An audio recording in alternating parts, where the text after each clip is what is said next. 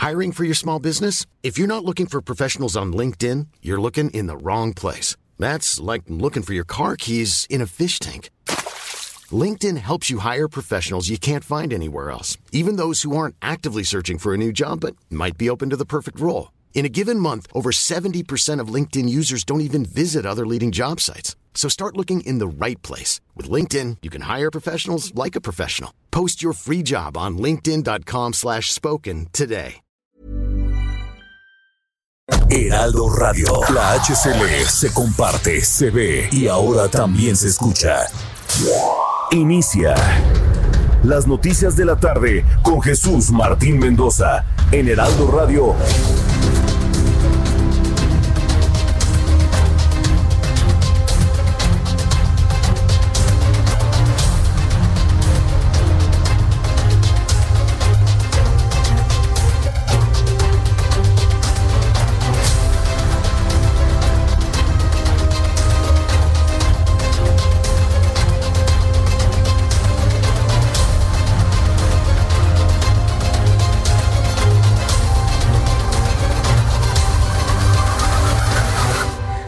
6 de la tarde en punto, hora del centro de la República Mexicana. Bienvenidos, muy buenas tardes. Iniciamos el Heraldo Radio de este lunes 24 de agosto del año 2020. Súbale el volumen a su radio.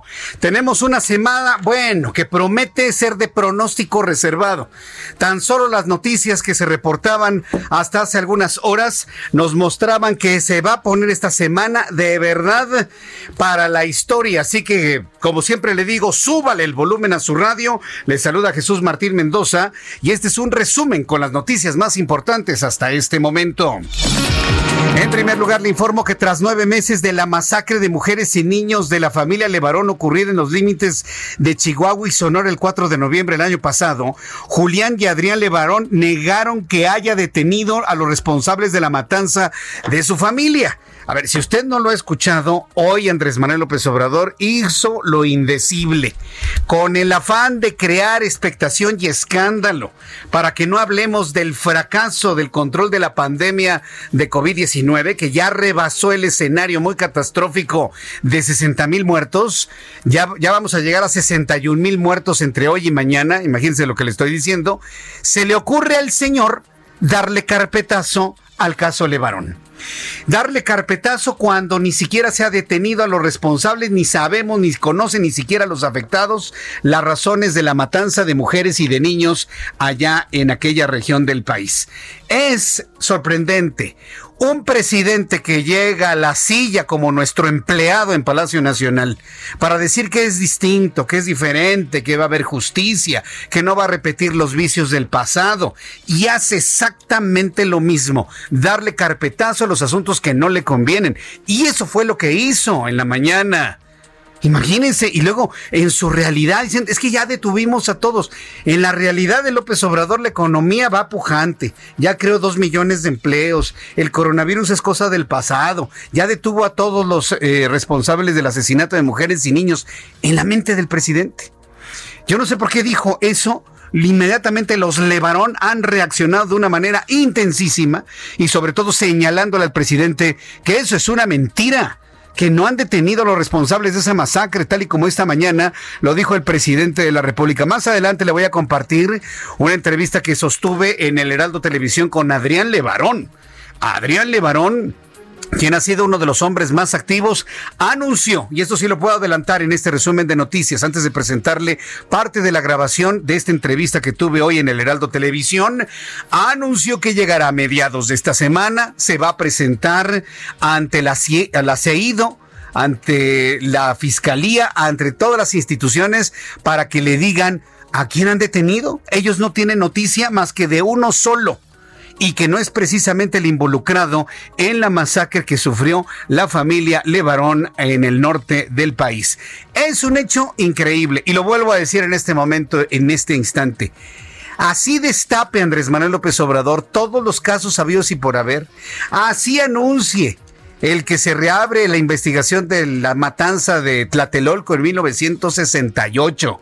Así anuncie que se reabre la investigación del asesinato de los presidentes de México. Así reabre el caso de Emiliano Zapata, lo dije el día de hoy ocúrrase lo que se le ocurre, presidente, nosotros no vamos a dejar de hablar del COVID.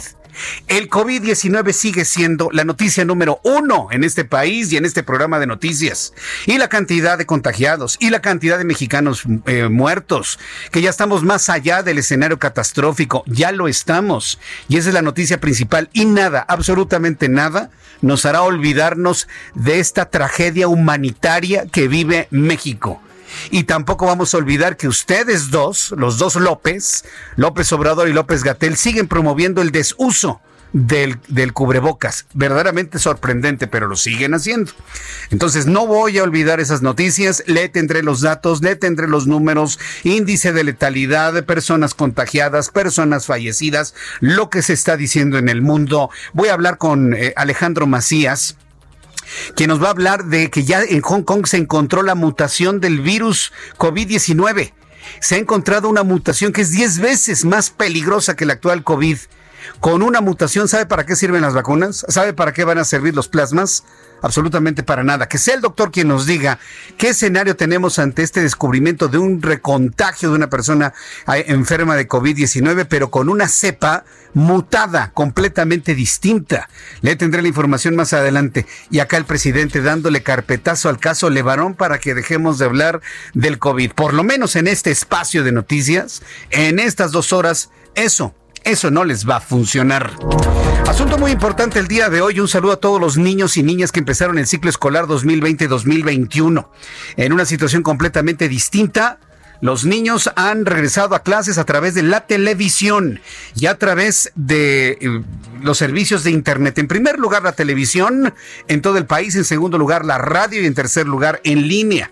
Hoy inicia el ciclo escolar 2020-2021. ¿Cuánta confianza tiene usted en la eficiencia de las clases por TV y línea para los niños y los jóvenes? Estoy haciendo un sondeo a través de mi cuenta de Twitter, arroba Jesús Martín MX, arroba Jesús Martín MX, para que me diga qué tanta eficiencia usted confía tendrán estos cursos yo le invito para que entre a mi cuenta arroba Jesús Martín MX y participe en el sondeo y vote y nos diga, estamos tomando temperatura de cuál es la expectativa. Lamentablemente, más de la mitad de las personas que han participado en nuestras formas de consulta nos dicen que no tienen una gran expectativa en este ciclo escolar. Por eso le invito, entre a mi cuenta de Twitter, arroba Jesús Martín MX y compártame usted qué es lo que piensa de la forma, del modo nuevo de tomar clases en este arranque del ciclo escolar. Más adelante le los pormenores de este inicio completamente atípico. Esteban Moctezuma Barragán, secretario de Educación Pública, dijo lo siguiente. Otros países se han rendido. Unos concluyeron apresuradamente su ciclo escolar y lo dejaron trunco, sin opción de estudios virtual o a distancia.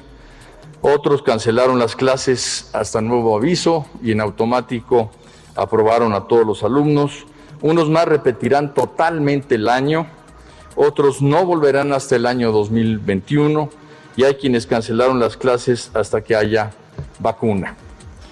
Otros países van a abrir sin importarle las condiciones de salud de su infancia, de su magisterio y de la población. México no se rindió, concluyó satisfactoriamente el ciclo escolar 2019-2020 y hoy iniciamos a distancia el ciclo escolar 2020-2021. Bien, pues esto fue lo que dijo Esteban Moctezuma Barragán. Aquí en Millón de Noticias había yo colocado una información, todo el equipo, sobre lo que dijo López Obrador y su avión. ¿Sabe qué? Vamos a empezar a ignorarlo, ¿no? Hazme a un lado esto, ¿no? ¿Para, ¿Para qué quiere saber usted el asunto del avión y el presidente? Yo creo que se tiene que concentrar este señor que le estamos pagando con nuestros impuestos en lo principal. La gente se está quedando sin trabajo, la economía está a pique, el coronavirus sigue causando enfermos y muertos en México.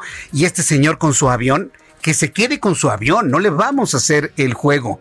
El titular de la Secretaría de Relaciones Exteriores, Marcelo Ebrard, esto sí es importante, indicó que trabajan en conjunto con Noruega en el desarrollo de una vacuna contra el COVID. México tiene acuerdos con Rusia, tiene acuerdos con la Gran Bretaña, tiene acuerdos con Francia. Ahora abre un nuevo acuerdo con Noruega para encontrar una vacuna contra el COVID-19. Sin embargo, el asunto se vuelve delicado, sobre todo porque hoy voy a platicar con Alejandro Macías, no se lo vaya a perder. El doctor Alejandro Macías, infectólogo, fue el responsable del asunto de la influenza en México, conocedor de lo que está pasando en COVID-19, fue el primer médico en México que ha revelado lo que se ha encontrado en Hong Kong, una nueva cepa del SARS-CoV-2, mucho más virulenta, mucho más mortal y completamente diferente en su genética a lo que encontramos. ¿Por qué me paro en esto? Porque van a servir las vacunas que fabrica el mundo contra la nueva cepa que fue encontrada en Hong Kong. Le tendré esta información más adelante. También informo que la bancada de Acción Nacional en el Senado presentó una denuncia ante la Fiscalía General de la República en contra de Pío López Obrador, el hermano incómodo de nuestro presidente por delito electoral. Esta es la voz de Kenia López Rabadán, senadora del PAN. Es claro que hay un financiamiento ilícito a campañas y por supuesto que lo que nosotros venimos hoy a decirle a la Fiscalía es estos son los hechos. El hecho establecido en el video que todos hemos visto y de hecho pues ya se conoce a nivel internacional y que ahí lo dicho y lo consignado en el video se analice por parte de la Fiscalía. Es claro que, como ha comentado aquí mi compañera, no se puede entender una incongruencia de este tamaño por parte del gobierno federal. Ahí tenemos a Kenia López Rabadán, senadora del PAN, la oposición ya, pues de alguna manera denunciando lo que es claro, un delito electoral en cuanto al financiamiento. Es que era dinero del pueblo, no importa, es, es ilegal. Es que era dinero de un grupo, no importa, eres ilegal. De donde haya llegado el dinero a manos del señor Pío Pío, Pío, a de donde haya nacido, es ilegal a, a, los ojos de la ley electoral. Eso es lo que no se entiende. Pero como el actual señor que está en Los Pinos quiere que las cosas se vean a modo, es que si es del pueblo, entonces es bueno y se justifica. No, señor, no se justifica. Si son aportaciones voluntarias, tienen que informarse ante la autoridad electoral que ya de suyo lo prohíbe. Está clarísimo en la ley electoral. Entonces, por eso se está configurando el delito eh, de, de, financiamiento ilícito en esa y otras campañas del señor Obrador. Vamos a platicar de esto un poco más adelante aquí en el Heraldo Radio. Mire, para completarle lo increíble que sucede en México, un tribunal federal otorgó un amparo a María de los Ángeles Pineda Villa, la esposa del exalcalde de Iguala, José Luis Abarca, los que están señalados de ser copartícipes en la desaparición de los 43 de Ayotzinapa. La sentencia ordena dejar sin efecto el auto de formal prisión dictado en su contra por los delitos de delincuencia organizada y operación con recursos de procedencia ilícita.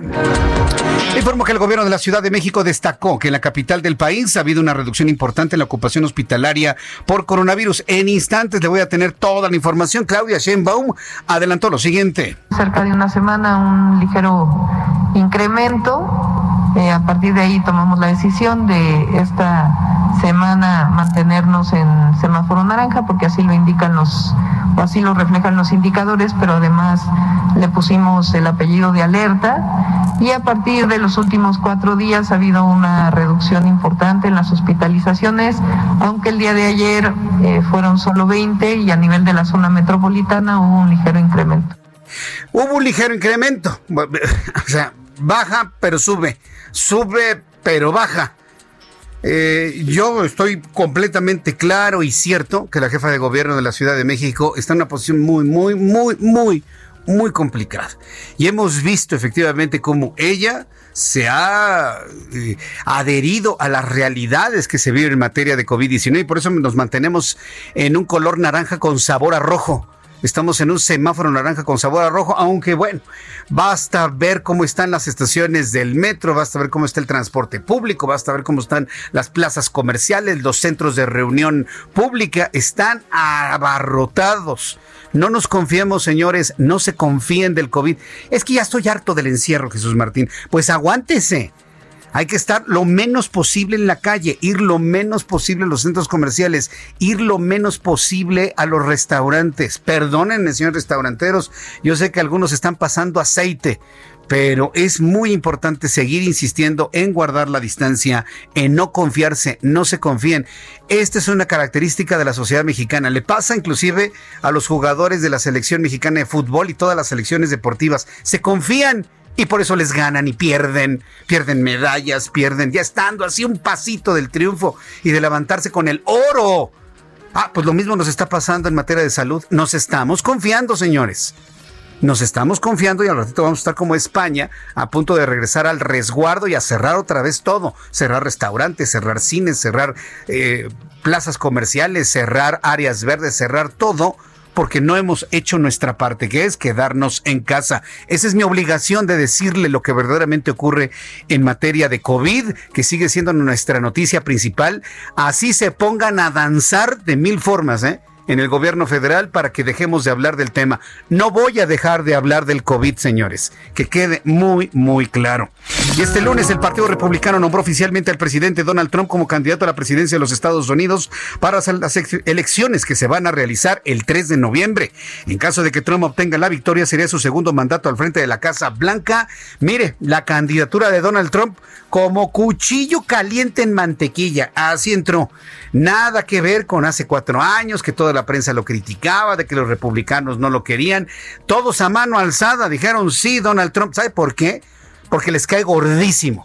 Primero, a los propios republicanos, pero porque ha logrado crear más de 6 millones de empleos. Algunos se han perdido por el asunto de la pandemia, pero la verdad, en materia económica, para el estadounidense nato, para el estadounidense güero, eh, Donald Trump ha hecho lo que ha tenido que hacer. Entonces, son varias formas de verlo. Entonces, le tengo le tendré toda la información más adelante aquí en el Heraldo Radio. Ya le adelantaba el asunto que voy a platicar con Alejandro Macías. No se lo vaya a perder. Es más, avísele a todos sus conocidos, avísele a sus amigos, compañeros de trabajo, compañeros en la escuela, en la fábrica, en la oficina. Prendan su radio en las frecuencias del Heraldo Radio, que se escuche en todos lados. Para conocer esta información, debemos estar muy, muy conscientes de lo siguiente. Un hombre de 33 años que se infectó con coronavirus en abril y se recuperó, volvió a infectarse de una cepa distinta, pero del mismo virus en este mes de agosto. Es la conclusión a la que ha llegado un equipo de investigadores de la Universidad de Hong Kong. ¿Qué implica esto? ¿Qué es lo que nos representa? Si está uno infectado, hay varios infectados que están transmitiendo esa nueva cepa en Hong Kong y en esta parte de Asia. Al ratito con Alejandro Macías vamos a descubrir qué es lo que tenemos enfrente. Seis de la tarde con 16 minutos hora del centro de la República Mexicana. Escucha usted el Heraldo Radio. Este es el espacio de las noticias más escuchado en todo el país a esta hora de la tarde. Yo le agradezco mucho su adherencia, su preferencia, sus recomendaciones, el que cada vez nos redescubran más personas que a lo largo de los últimos 16 años nos han escuchado y que ahora se sintonizan en estas frecuencias del Heraldo Radio en toda la República Mexicana, una plataforma de emisoras de radio que todos los días crece. Ya le tendré información de dónde estará llegando nuestra señal para cubrir completamente todo el territorio nacional y el sur de los Estados Unidos. Por lo pronto, vamos a las informaciones que se generan en otras partes del país. Empiezo con Gabriela Montejano, nuestra corresponsal en Guanajuato, porque ahí policías reprimieron una protesta feminista y las imágenes y los gritos han dado mucho de qué hablar. Adelante, Gabriela. Hola, ¿qué tal? Muy buenas tardes. Así es, al menos cuatro periodistas fueron esposadas, intimidadas y agredidas por policías de León cuando realizaban la cobertura de las detenciones de manifestantes en la plaza del Templo Expiatorio. Las periodistas Melisa Esquivias Espinosa de Ágora GTO, Alfonsina Ávila de Zona Franca y Marta Silva y Brenda Orozco de Pop Lab fueron agredidas para impedir que documentaran la detención de al menos 23 mujeres. Fue el sábado a las seis de la tarde, en su mayoría mujeres, que comenzaron a manifestarse para exigir justicia por un presunto acoso sexual por parte de policías municipales en agravio de una joven, Evelyn, que denunció eh, tocamientos de parte de los elementos durante una revisión injustificada. Decenas de elementos preventivos llegaron al arco de la calzada en respuesta a la protesta. En tanto, las manifestantes derribaron el letrero de León en ese lugar y en la explanada del templo expiatorio, cerca del sitio donde ocurrió la presunta agresión a la joven denunciante. Las primeras tres detenciones se dieron en la calzada y posteriormente una veintena de mujeres policías sometieron con violencia a otras manifestantes que ya se retiraban de la zona. En tanto, las periodistas Melissa Espinosa Esquivias Espinosa, pues eh, fue esposada por un oficial y minutos después liberada. En tanto, Alfonsina Ávila fue rodeada por varios policías y golpeada en el estómago ante su insistencia. Las otras reporteras, Brenda Orozco y Marta Silva, fueron también, eh, sufrieron empujones y jaloneos. Esta mañana ellas presentaron denuncia ante la Fiscalía Estatal, una denuncia penal por agresiones y por atentar contra la libertad de prensa y también presentaron una denuncia ante la Procuraduría de los Derechos Humanos. Este es mi reporte desde Guanajuato. Muchas gracias por la información, Gabriela Montejano. Y una brutalidad policíaca que hemos conocido allá en Guanajuato. Jenny Pascasio, nuestra corresponsal en Chiapas del Heraldo Media Group, grupos armados en Chiapas, ya lo comentábamos en el Heraldo Televisión. ¿De qué se trata esto, Jenny? Así es, Martín, muy buenas tardes para informarte que la semana pasada pobladores de Chenaló y Aldama se enfrentaron nuevamente por el cañejo conflicto agrario que prevalece en la zona y que ha recrudecido con las detonaciones diarias que se escuchan en varias comunidades de ambos municipios. Este, en este enfrentamiento, Javier Jiménez, de 45 años de edad, originario de Sinaloa, fue alcanzado por una bala, mientras los agentes de la Secretaría de Seguridad Pública huían de la zona de conflicto. Gobierno del Estado dio a conocer que recibió a los representantes de ambos municipios y que el asesinato de Javier no quedará impune. Posteriormente, en un video que circuló el fin de semana en redes sociales, aparecen 10 hombres encapuchados portando armas largas. Uno de ellos da lectura a un documento en el que menciona que el gobierno del estado les quiere quitar el derecho legítimo territorial de la comunidad de Santa Marta, Chenaló, para dárselo al municipio de Aldama. Además, acusan a los habitantes de Aldama de haber iniciado la balacera que concluyó con la vida de Javier Jiménez y que suma ahora 19 eh, muertos y dos prisioneros políticos por esa disputa agraria.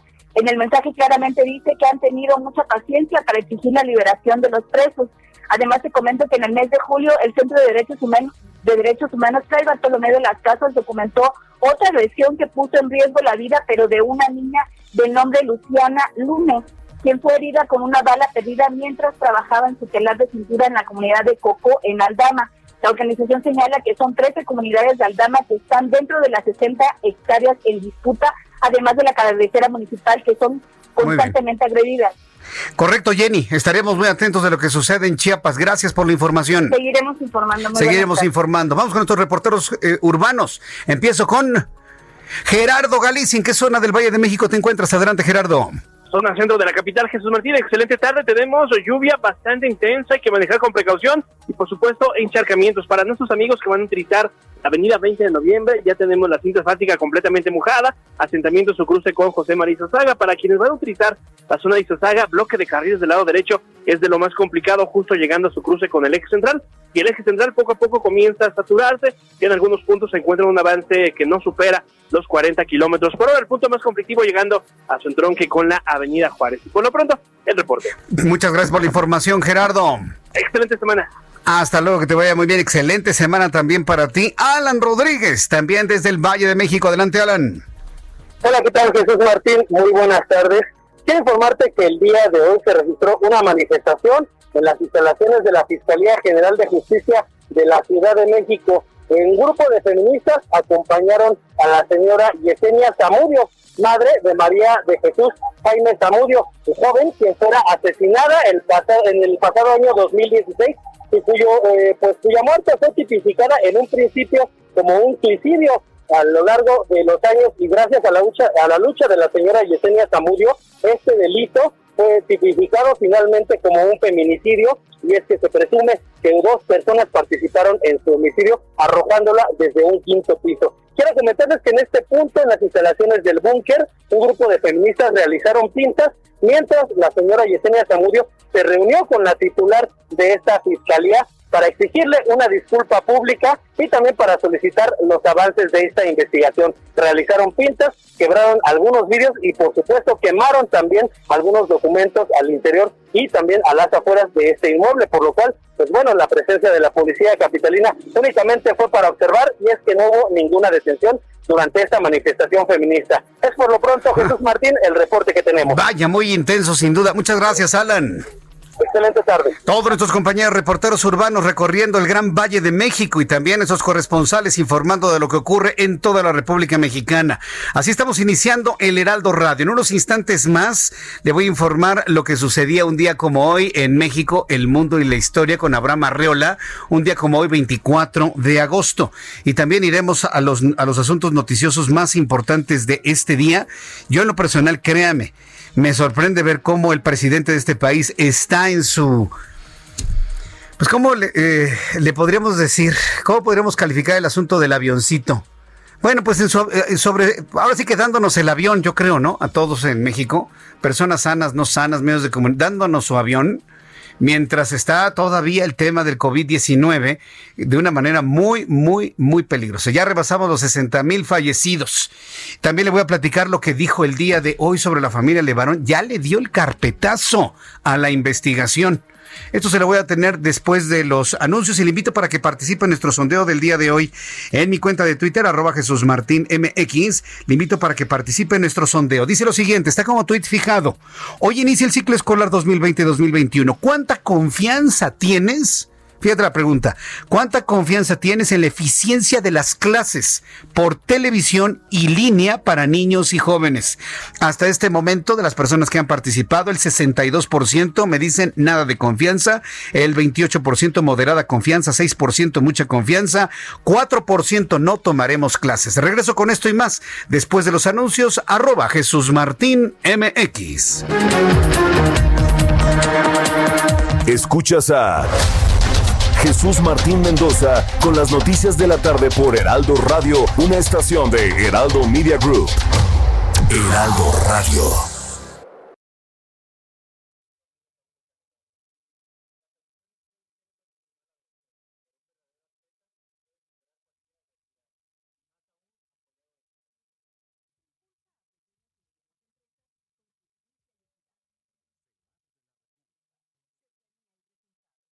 Escucha la H, Heraldo Radio.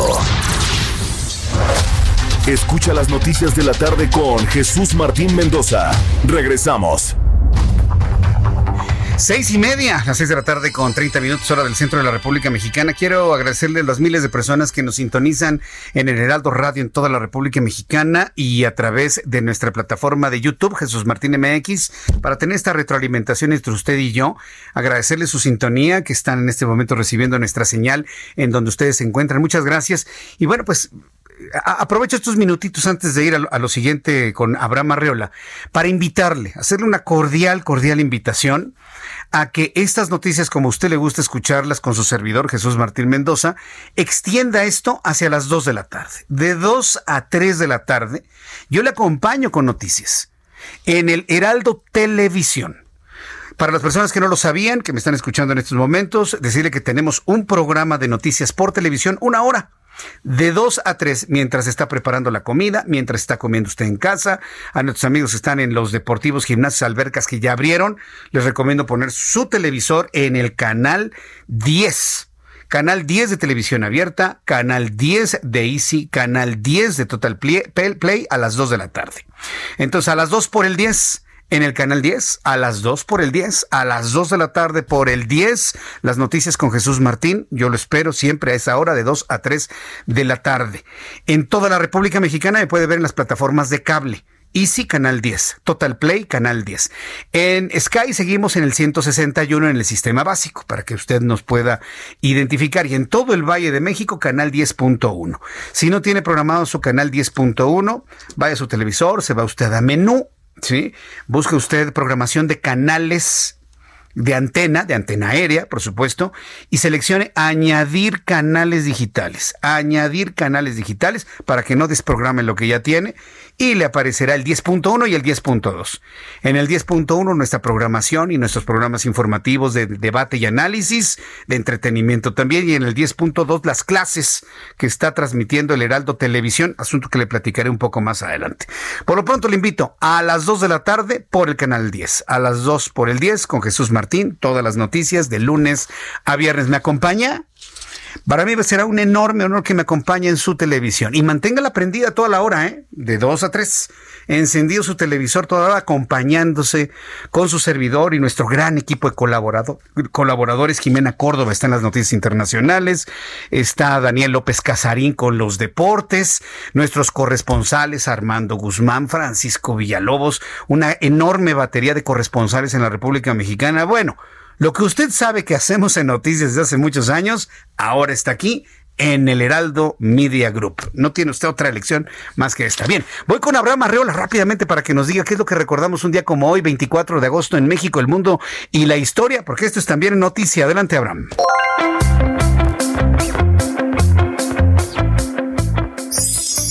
Bienvenidos, esto es un día como hoy en la historia 24 de agosto. 1484 nace Bartolomé de las Casas en España, quien después se dirigió a Chiapas, es decir, a nuestro país, y se dedicó a defender a los indígenas americanos. 2006. La Unión Astronómica Internacional publica una nueva definición de planeta que excluye a Plutón. El sistema solar reduce en ese tiempo su número de planetas y 2011, en Estados Unidos, Steve Jobs renuncia a su cargo de director de la empresa Apple. Mientras tanto, en México, en 1813, nace Manuel Gutiérrez Zamora, militar y político veracruzano, quien defendió la soberanía durante la Guerra de Estados Unidos contra México. Y en 1821 se firman los Tratados de Córdoba, con los que se acuerda la independencia de México. Además, en Costa Rica es el Día de los Parques Nacionales. Mientras tanto, en Argentina es el Día del Lector. Y por si fuera poco, en Uruguay es la Noche de la Nostalgia y el Día del Payador. Y por último, en El Salvador es el Día del Mecánico. Amigos, esto fue un día como hoy en la historia. Muchas gracias Abraham Arreola por toda la información de lo que ocurrió un 24 de agosto en otros momentos del tiempo. Y vamos a informarle rápidamente el pronóstico del tiempo. Yo no necesito andar con minifalda, ¿no? Y, los bombachitos que, pobre muchacha que estoy viendo en este canal de televisión. Ya ni la friegan, señores. No, no, no sean así. De verdad, no tiene por qué una mujer estar casi, bueno, con esos atuendos, dando el clima. Es una información muy seria. Informarle que, por ejemplo, ya el, sistema Genevi prácticamente se ha disipado. Es nada más un sistema de baja presión. Es un sistema de bajas presiones que sigue causando precipitaciones en todo lo que es la costa del Pacífico mexicano. Para decirle que va a seguir lloviendo en el sur sureste de la República Mexicana, de verdad, señores de otras teles, no sean así, hombre, no le hagan. pobrecita muchacha, de verdad. Eso es, eso es abusar de, de, su integridad como mujer. ¿Cómo la ponen así, hombre? Pero en fin, ya saben perfectamente bien a quién le estoy diciéndolos, porque nos monitorean. Por su... No lo hagan. De verdad, no habla bien de ustedes. De verdad, te los digo como cuates, como colegas. Entonces, le digo, en el sur sureste de la República Mexicana tenemos otro sistema de bajas presiones y también en la península de Yucatán tenemos un sistema que va avanzando directamente hacia el Golfo de México. Lo interesante del sistema de baja presión que tenemos en la península de Yucatán es que se puede combinar con la tormenta tropical Laura. Ya es una tormenta tropical Laura, es un sistema que está en el área del, Atlántico, va entrando todo lo que es el Caribe mexicano, entrará por todo lo que es el canal de, de Yucatán, que es esta parte marítima que separa a la península de Yucatán de la isla de Cuba, y todo parece indicar que va a entrar como una bola de billar dentro de lo que es el Golfo de México para irse a ir a chocar hacia Luisiana en los Estados Unidos. Vamos a estar muy atentos del desenvolvimiento de la tormenta Laura, que podría generar lluvias en todos los estados costeros del Golfo de México, tanto de México como de los Estados Unidos. Así que nos mantendremos al pendiente.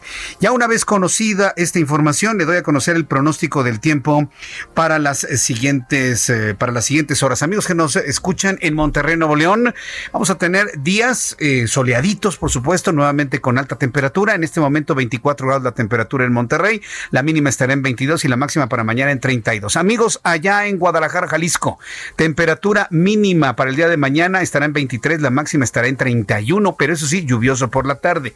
Y aquí en la capital de la República, el termómetro en este momento está en 21, la mínima oscilará entre 11 y 12, porque va a llover durante la noche y la madrugada, y la máxima para mañana 24 grados Celsius.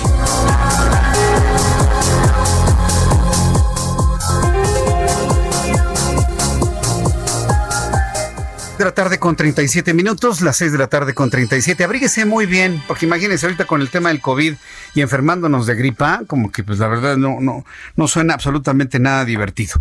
Vamos con el asunto que nos ha llamado poderosamente la atención. Algunos ha preocupado, sobre todo por las formas y los modos.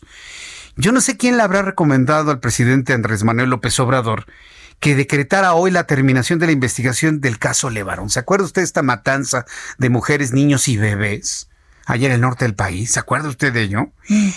De, verdad, para, para, el asombro, para el dolor, platicamos muchas veces con los integrantes de la familia Levarón, Julián y Adrián, que fueron, digamos, los más visibles, los más eh, mediáticos, eh, las reacciones en los Estados Unidos, por supuesto, las visitas, el encuentro que tuvieron los Levarón con López Obrador, ríspido encuentro, por supuesto, y hoy, de la noche a la mañana, se lo sacó de la chistera, dice, ya, ya terminamos la investigación del caso Levarón y se han detenido a 100 personas. Se voltean a ver Julián y Adrián y qué. Pero ¿a quiénes detuvieron? Si nosotros tenemos nada más conocimiento de uno. Está la familia Levarón y las familias del norte del país furiosas con el presidente. En esta intentona de generar noticias para ocultar y borrar el COVID, yo no sé quién le habrá recomendado anunciar la finalización de la investigación de la familia Levarón y el asesinato de mujeres, niños y bebés. ¿Quién se, le habrá ocurrido? Si se le ocurrió a él, no sé, es, es ya no de, dar coraje, es de dar hasta miedo, ¿eh? De lo que es capaz el presidente o alguien que esté cerca de él para bajar el tono del COVID e irnos a una discusión paralela como el asunto de la familia Levarón. Vamos a abordar evidentemente lo que se dijo sobre el tema Levarón, pero no por ello vamos a dejar de hablar del COVID. Y ahora tenemos bien programado para seguir insistiendo en usar el cubrebocas, en mantener la sana distancia, en mantenerse en resguardo y que sepa usted cuántos mexicanos se han muerto y cuántos se han contagiado de COVID-19. Ni esto, ¿eh? Nos va a hacer olvidar el tema del COVID-19, que en México su manejo ha sido un verdadero fracaso. La Organización Mundial de la Salud la semana pasada insistía en que el gobierno mexicano tiene que incrementar la cantidad de pruebas que se realizan en el país. ¿Y cuál fue la respuesta de México? Nada. Mutis, lo ignoraron completamente. Es una pena, es una vergüenza. Ah, pero en el caso de Levarón, López Obrador se le ocurrió darle carpetazo al asunto. Julián y Adrián Levarón negaron que se hayan detenido a los responsables de la masacre de su familia en noviembre de 2019, como lo afirmó hoy el presidente de este país. A través de su cuenta de Twitter, ambos personajes señalaron que sí tienen pruebas del caso que lo demuestren, ya que solo han detenido eh, hay un detenido de los 100 que asesinaron a sus parientes y que dijo Obrador que ya los habían detenido. Niego categóricamente que se hayan detenido a los responsables de matar a mis primas y a sus niños. Solo hay un detenido de 100. Si les acobarda la conciencia, mejor no digan nada porque solo insultan a quienes ya estamos muy lastimados, escribió Julián Levarón. Otro elemento que pone en tela de juicio la honorabilidad y la credibilidad de quien dijo ser distinto. Fíjese nada más. Presidente López Obrador agradecería que los avances también nos lo compartieran. Fueron aproximadamente 100 asesinos involucrados en la masacre de mi hija, nietos y familia, pero solo un detenido. Nos gustaría contar con su optimista información. Nunca hay que negarse a la verdad, posteó Adrián Levarón. Hasta este momento no hay reacciones del presidente porque pues, no, no, no, no, no, eso no le mueve. Estoy indignado, listo si hay que demandar al gobierno por omisión, así lo advirtió Adrián Levarón. Adrián Levarón reveló en el Heraldo Televisión que van a demandar al gobierno de México, encabezado por Andrés Manuel López Obrador, por omisión. Inclusive va a venir a la Ciudad de México en esta semana y se va a convertir en un hombre completamente mediático, no tengo duda. Esta es parte de la entrevista que tuve con él en el Heraldo Televisión. Súbale el volumen a su radio. Pues lo que pasa es que me duele el estómago todavía cuando lo escuché, porque es un, es un ring al donde no me gusta meterme tanto, no es muy cómodo meterse a un ring donde, donde está tan dura la, la lucha. Entonces yo, yo que lo he seguido de tan cerca, así que he sido para mí tan responsable en mantenerme en la carpeta de investigación, yo tengo que ir pasado mañana o se voy a llegar a Seido o por ahí porque yo necesito que México vea que voy a ir a ver si es cierto lo que dijo el presidente. Yo sé que no es cierto, pero necesita México ver que yo estoy entrando a a ver qué, qué, está confirmado, porque a mí sí me tocó, ¿eh?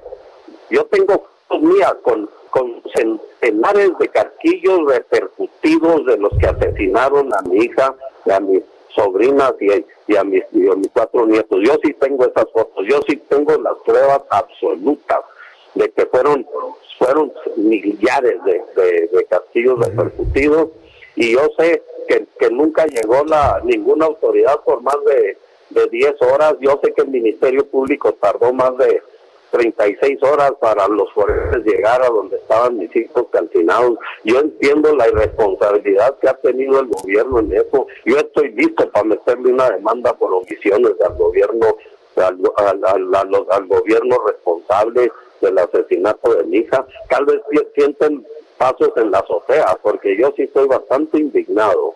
Y a mí no me gusta para nada que utilicen ese, le digo yo, púlpito nacional para que de, ahí salgan este, esas mentiras que hasta parece ser que ellos mismos se la creen. Eh, pues. Eh, yo lo que le quiero, lo que le quiero este, preguntar, entonces no hay ninguna investigación terminada, no han detenido absolutamente a nadie. Desde su punto de vista, ¿cuál es el interés del presidente de la República por dar carpetazo, porque así siempre lo han hecho otros gobiernos, dar carpetazo a esta investigación? Desde su punto de vista, ¿cuál es su interés? Sí, yo sí te entiendo. Sí, sí, Hay un detenido por homicidio. Hay varias carpetas. Hay, dos, hay, hay 12 ministerios públicos en el caso. La, sobre la carpeta de delincuencia organizada hay como nueve. Eh, las otras cosas, quién sabe cuántas. Sobre omisiones no hay nadie. Y, y en la carpeta de homicidios hay uno procesado. Yo no digo sentenciado, pero sí procesado por homicidio. Y también te puedo decir que hay algunas órdenes de aprehensión por homicidio que yo mismo he estado, he estado presente en Seido cuando me las enseña. Eso sí sé y hasta ahorita no ha cambiado la cosa. Si de la última vez que estuve en Seido leyendo estas carpetas hasta el día de, de hoy en la mañana pasó algo, pues yo necesito ir a rechecar, pero no me la creo. Todo parece indicar que, que a la gente le gusta escuchar mentiras, porque si no, no tendrían tan enchufado el, el el radio, la televisión todas las mañanas. El, asunto es que estamos viendo dos realidades. Son dos realidades. La realidad de la sociedad en general, como usted, Adrián, y la realidad que visualiza o que quiere obligar a que veamos el presidente de la República. Yo creo que no podemos permitir eso. Entonces, ¿va a venir usted a la Ciudad de México, a la CEIDO, para preguntar qué es lo que ha ocurrido? ¿Cuándo viene para acá? Pues yo pienso estar ahí el, miércoles, jueves y viernes. Voy a estar. Muy bien. Seguro. No estoy, no estoy seguro que no me reciban en la CEIDO hasta el lunes, pero desde el lunes yo sí te he confirmado. no, pues nosotros vamos a estar muy atentos. Vamos, vamos, a estar atentos cuando usted venga. Inmediatamente vamos a estar diciendo al aceido, hay que recibir a la familia Levarón, les tienen que explicar por qué el presidente dio el carpetazo de un solo plumazo y de manera unilateral a este caso que estamos esperando todos que se resuelva. Pues yo le quiero agradecer a Adrián Levarón que me haya tomado la llamada telefónica y aquí estaremos presionando. Esto es lo que no, esto es lo que nos dijo el, eh, Adrián Levarón, verdaderamente enojado, verdaderamente molesto, coincide en que estamos ante dos realidades, ¿no? La realidad de la sociedad, la realidad de las víctimas del crimen y la realidad del señor que está allá todas las mañanas, en donde algunos lambiscones nada más le aplauden. Sí, son una bola de lambiscones los que van ahí, digo, con sus honrosísimas excepciones cuando alguien no lambiscón va, ¿no? Pero es, es, insostenible una, situación como esta. Entonces, viene ahí la familia, viene, vienen los Levarón otra vez a levantar las voces, a aglutinar esfuerzos, a aglutinar otra vez presión en contra de un, gobierno, por lo menos lo que dicen los Levarón, que no hizo la investigación correspondiente y así, de un plumazo le da, le da un carpetazo. Mientras esto sucedía, hoy eh, inició el ciclo escolar 2020-2021. Hoy Esteban Moctezuma Barragán, secretario de Educación Pública, expresó que México no se rindió tras el banderazo inicial del ciclo escolar, el cual arrancó este lunes a distancia y a través de la televisión debido a la pandemia de COVID-19. Escuchemos al doctor Barragán. México no se rinde, de que otros países, y no quiero mencionar sus nombres porque en la pandemia debemos ser solidarios y todos estamos aprendiendo. Otros países se han rendido. Unos concluyeron apresuradamente su ciclo escolar y lo dejaron trunco, sin opción de estudios virtual o a distancia. Otros cancelaron las clases hasta nuevo aviso y en automático aprobaron a todos los alumnos. Unos más repetirán totalmente el año, otros no volverán hasta el año 2021 y hay quienes cancelaron las clases hasta que haya vacuna. Otros países van a abrir sin importarle las condiciones de salud de su infancia, de su magisterio y de la población. México no se rindió, concluyó satisfactoriamente el ciclo escolar 2019-2020 y hoy iniciamos a distancia el ciclo escolar 2020-2021. Esto es lo que dijo el secretario Esteban Moctezuma Barragán el día de hoy. Mucho éxito ¿eh? a todos los niños y mucha paciencia para los padres de familia. En la línea telefónica, Marco Fernández, coordinador de anticorrupción y educación en México Evalúa. Marco, me da mucho gusto saludarlo. Bienvenido. Muy buenas tardes. Hola Jesús, muy buenas tardes.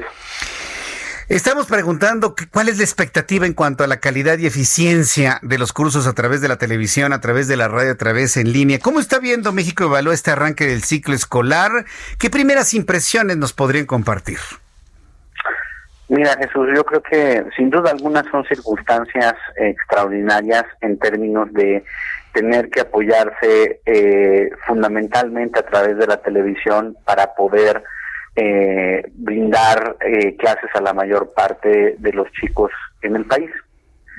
eh, y escuchaba ahorita el segmento que ponías de las declaraciones del secretario eh, en la conferencia de la mañanera, pero tengo toda la, todo el día entre viendo el contenido de lo que se está transmitiendo y bien metiéndome a ver los programas similares de Aprende en Casa Perú, Aprende en Casa Uruguay, Aprende en Casa en Argentina y perdónenme, pero la, el contraste de la calidad respecto a lo que estamos transmitiendo para compartir el aprendizaje a nuestros alumnos es dramático. No se vale, no se vale este el contenido que se está teniendo en donde claramente no se ha preparado con tiempo. No me pueden decir que ah, están haciendo lo, lo mejor posible y este, con las rodillas, porque insisto, metámonos, metámonos a la audiencia que nos está escuchando en estos momentos, métase a YouTube y métase, póngale Aprendo en Casa Uruguay del Plan Cegal, pongas lo mismo de Perú y pongas lo mismo de este de Argentina, métase después al, al, al, canal de YouTube de la SEP y díganme quién se tomó en serio la planeación, la pertinencia de los aprendizajes, los personajes, las personas que están dando el contenido a los alumnos y quién dio literalmente al ahí se va a ver cómo sacamos el contenido. Entonces sí me parece en ese sentido dramático, porque nadie está diciendo que iba a ser fácil la circunstancia, pero el establecer este un, un, programa en donde, por ejemplo, en una en menos de 45 minutos, por un lado, se hace de manera rapidísima. Eh, una un par de jóvenes están leyendo el contenido, por ejemplo, de un script en ciencia, esto era secundaria, que si las este, mitocondrias y que el contenido químico del, del cuerpo y la temperatura y demás. Eh, eh, sin espacio, eh, o sea, uno viendo el espacio, eh, viendo la velocidad de los contenidos que se estaban dando, en donde si el alumno estaba viendo la televisión, yo dudo que en el repaso que se supone que son estas semanas que se tienen, pudo haber anotado los conceptos que se estaban dando en esos momentos. Es decir, pasan inmediatamente, perdona más Jesús, pasan inmediatamente al tema de una persona, un joven que enseña un oboe, y dice que es el oboe y lo empieza a tocar, sin ningún, ningún contenido pedagógico. Entonces a mí sí me preocupa en ese sentido que cuando uno observa este que uno salta de un lado al otro sin ton y son y uno dice, bueno, ¿cuál es el, el aprendizaje esperado aquí de los chicos que están viendo el programa de televisión? Es muy difícil no ser crítico, porque al mismo tiempo, cuando uno ve la experiencia internacional de países similares a, a, a, a, nuestro desarrollo y el contenido está mucho mejor cuidado, mucho más pertinente, es imposible no ser crítico respecto a lo que se está dando en la televisión mexicana. Ese era precisamente uno de los puntos de mayor crítica, si iba a haber el tiempo para poder crear materiales con la suficiente calidad. Por lo que me está diciendo eh, eh, entonces Marco Fernández, eh, estos contenidos por televisión están muy lejos de la calidad del contenido que tenía la antigua telesecundaria lamentablemente muy lejos. Muy lejos. Hay algunos que están mejor producidos, que son programas antiguos, de, se ve que se contrataron eh, programas de televisión antiguos de televisión española, por ejemplo, este, pero no son programas que respondan, perdón, a las necesidades educativas. Y por eso yo sí insisto en la comparación con el aspecto internacional porque cuando dice el secretario hace ratito que hubo otros países que se rindieron y que él no los nombra, pues mire, yo nombro a los que observo que no se rindieron, que son de niveles de desarrollo similar al nuestro y que sí cuidaron el contenido de los programas de televisión que ellos también están teniendo que transmitir debido a la pandemia. Pues eh, Marco Fernández, es la evaluación del primer día. Vamos a ver cómo resulta mañana, miércoles, jueves, viernes y nos saludamos el próximo lunes, ¿no? Lo anotamos, este, Orlando, para tener otro comentario a una semana, a ver cómo va evolucionando esto y sobre todo qué reacciones tenemos con los padres de familia. Muchísimas gracias, Marco Fernández. Agradezco mucho estos comentarios para el público del Heraldo Radio. Gracias, Jesús, con mucho gusto. Muchas gracias, hasta luego. Pues ahí está, una crítica muy clara de lo que está sucediendo. ¿Qué es lo que tenemos que hacer los padres de familia? ir manteniendo, ir manteniendo la atención de los muchachos. Fíjese, eh, en el primer día yo ya vi una gran diferencia de lo que es la educación pública a través de los canales de televisión, incluida la señal del Heraldo Televisión, el canal 10.2, a lo que están haciendo algunas escuelas particulares de hacerlo en línea lo que no se puede en la televisión de una manera inmediata, porque sí se podría si se tiene la creatividad. Pero lo que no se está haciendo es tener una retroalimentación con los niños. ¿De qué manera hay una retroalimentación y una revisión ante las dudas? Lo que sí se está haciendo en los sistemas en línea de algunas escuelas privadas. Hasta este momento creo que va mejor en el primer día ese plan de línea con retroalimentación que lo que se ha presentado en televisión. Yo espero que tengan mejor calidad en los contenidos en los siguientes días. Por lo pronto voy a ir a los mensajes. Regreso enseguida con resumen de noticias, actualización de números de COVID y todo lo que usted quiere escuchar aquí en el Heraldo Radio. Soy Jesús Martín Mendoza. Regresamos. Escuchas a Jesús Martín Mendoza con las noticias de la tarde por Heraldo Radio, una estación de Heraldo Media Group. Heraldo Radio, la H que sí suena y ahora también se escucha.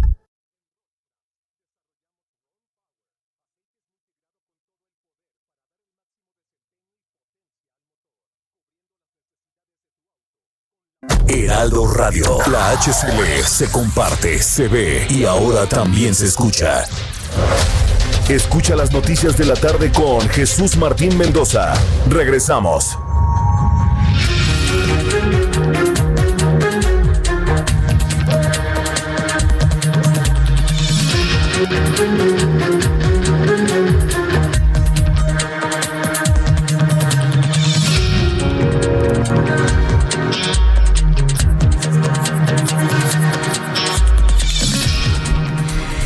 Son las 7 en punto, las 7 en punto hora del centro de la República Mexicana y le presento un resumen con las noticias más importantes.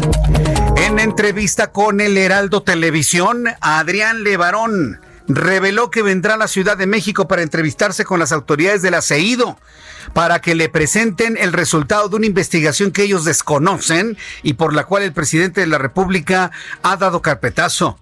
Visiblemente molesto, Adrián Levarón uno de los afectados, cuya familia fue asesinada en el mes de noviembre del año pasado, aseguró que no tiene ningún conocimiento de la detención absolutamente de nadie más que de una sola persona que habría estado involucrada en el asesinato de mujeres, niños y bebés. Nos dijo en esta entrevista que le duele el estómago nada más de haber escuchado lo que dijo el presidente esta mañana. A finales de este año, a principios del año que entra, el exgobernador de Chihuahua, César Duarte, tendrá que comparecer ante los tribunales de la entidad mediante proceso de extradición, adelantó Javier Corral. El gobernador consideró que por su antecedente de burlar la justicia, las autoridades de Estados Unidos le negarán la libertad bajo caución al exgobernador en la próxima audiencia que se realizará el 31 de agosto en Miami. Descarta Alejandro Encinas dirigir Morena tras ser candidateado. Alejandro Encinas, subsecretario de los Derechos Humanos, Población y Migración de la Secretaría de Gobernación, dijo que no tiene el más mínimo interés de ser el líder nacional de Morena, luego de que simpatizantes y militantes de ese partido hablaron de su eventual arribo a la dirigencia como candidato de unidad. A través de Twitter, el funcionario federal se refirió al tema y subrayó que su compromiso es con la garantía y protección de los derechos humanos y el gobierno del presidente de este país. El gobernador de Tamaulipas, Francisco García Cabeza de Vaca, calificó como una catástrofe nacional, así lo calificó catástrofe nacional y humanitaria, las 60 mil muertes por COVID en México, por lo que dijo, lamenta que el gobierno federal haya subestimado la pandemia. Claro que la subestimaron, estoy totalmente de acuerdo con el gobernador Tamaulipas. Tras anunciar un nuevo programa emergente de reacción económica estatal, el mandatario tamaulipeco agregó que por parte del gobierno federal nunca hubo medidas adecuadas que pudieran llevarse a cabo con los cruces fronterizos, así como tampoco hubo seguimiento a las recomendaciones de especialistas o de señalamientos directamente de la organización Mundial de la Salud. La policía antidrogas de Colombia interceptó un submarino perteneciente al cartel Jalisco Nueva Generación. Sí, un submarino. Un submarino. Sí, es que luego nos quedamos con lo que uno dice en las noticias, se pasan. ¿Qué dijo Jesús Martín? sí, un submarino en manos de un cartel como Jalisco Nueva Generación transportaban poco más de una tonelada de cocaína valuada en un total de 18.6 millones de dólares. El submarino con un valor de 1.2 millones de dólares tenía una capacidad de 3 toneladas y contaba con un sistema de navegación satelital. Según una investigación de parte de las autoridades, se piensa que el transporte marítimo llevaría la droga a la costa de Careyes en el estado mexicano de Jalisco para la primera semana de septiembre. Y además de alta tecnología, ¿eh? no tripulado a distancia. Y a ver usted cómo puede dirigir, pensemos un poquito, ¿cómo puede dirigir usted un submarino a distancia? Como un dron, no, vía satélite. Y voy a creer que ninguna entidad mexicana satelital se dio cuenta de ello. Te digo que esas son las cosas que no tienen explicación.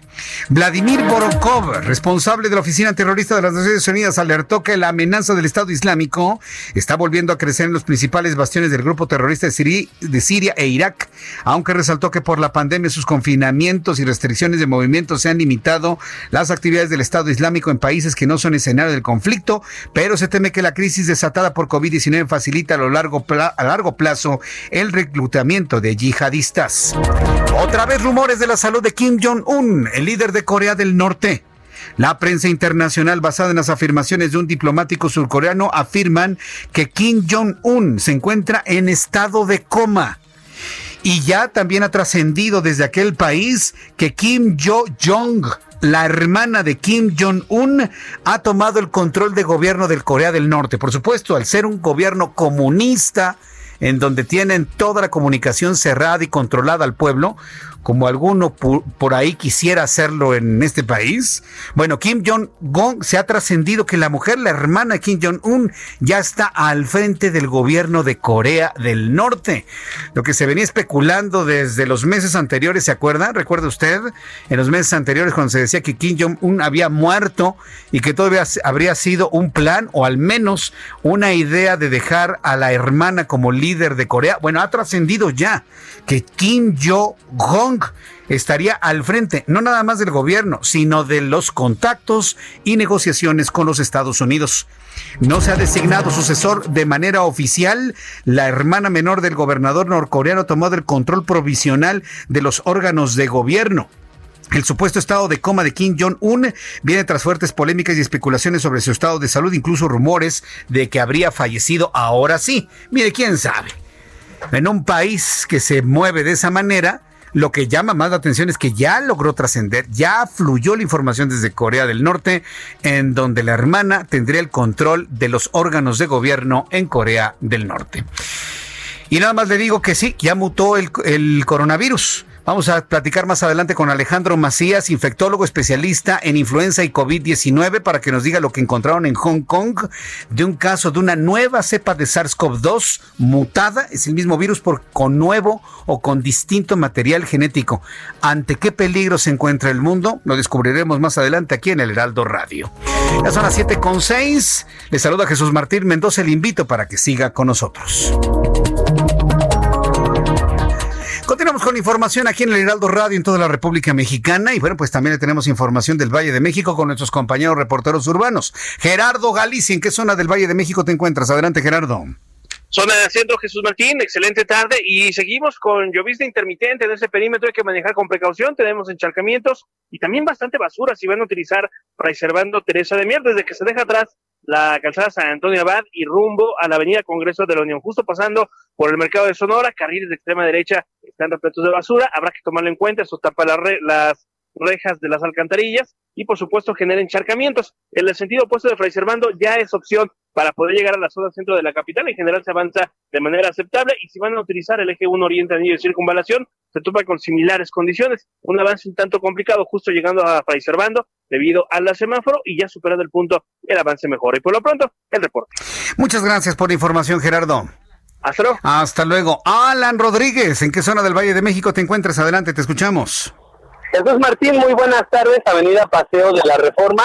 En estos momentos, desde la zona del auditorio hasta el cruce con Bucareli, encontrará buen avance, también buenas condiciones para el eh, transporte público. Quiero comentarles que tenemos algunos encharcamientos, esto frente a la glorieta del Ángel de la Independencia y también frente a la glorieta de La Palma. Esto puede afectar a nuestros amigos peatones y es que algunos vehículos que circulan con alta velocidad pues han salpicado a las personas que vienen caminando sobre la vialidad, sobre pues, las banquetas. Quiero comentarles también que a la altura de la calle de Amberes, para todas las personas que en estos momentos circulan sobre la avenida Paseo de la Reforma, podrán encontrar el antimonumento dedicado a los 72 inmigrantes asesinados por el décimo aniversario de la masacre de San Fernando, esta en la que perdieran la vida 72 personas quienes buscaban llegar al sueño americano. Este eh, antimonumento se encuentra frente a la Embajada de los Estados Unidos y transmite un mensaje de esperanza para todas las personas que han perdido un familiar con eh, pues que ha estado buscando el sueño americano. Es el reporte que tenemos en estos momentos, ya finalizó la fuerte lluvia que tuvimos en esta zona de la ciudad. Bien, bueno, pues estaremos atentos de los efectos de esta lluvia también en esa zona. Muchísimas gracias, Alan.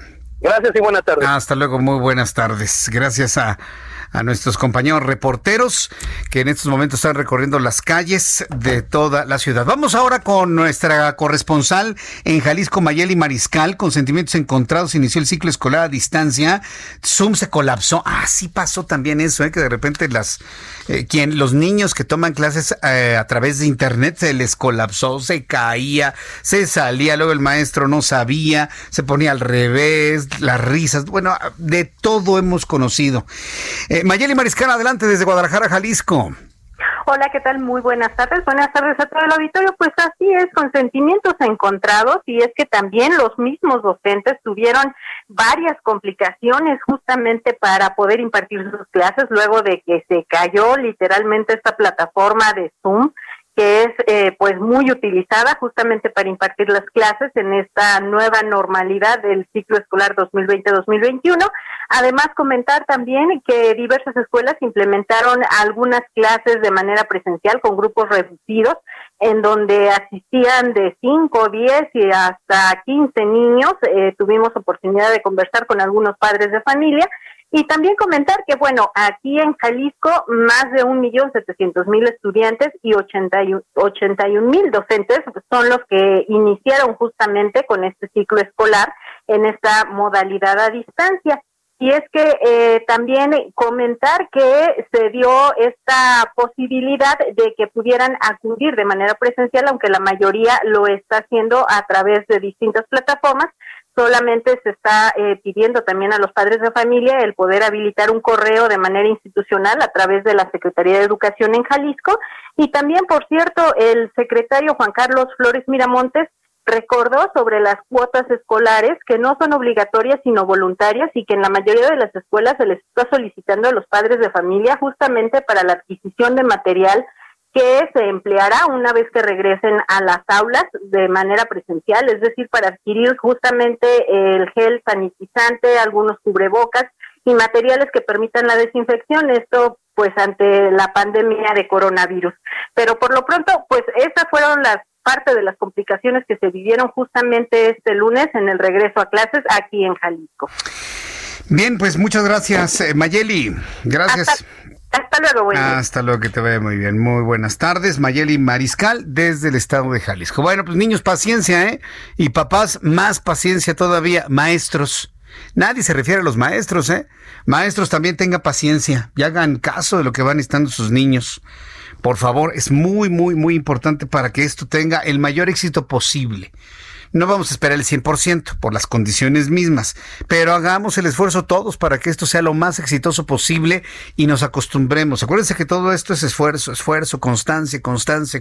la vida es constancia, constancia, constancia, constancia hacerlo, hacerlo, hacerlo. Y va a ver que al ratito, a la vuelta de unas semanas, vamos a estar ya muy adecuados a esta forma de las clases padres, niños, maestros y escuelas. Cuando son las 7 con 12, las 7 con 12 horas del centro de la República Mexicana, hoy en la mañana apareció en el Heraldo de México, en la página número 8, la columna de Gerardo Rodríguez. Cuarto de guerra. Yo le invito a que siempre los lunes lea Gerardo Rodríguez en su cuarto de guerra.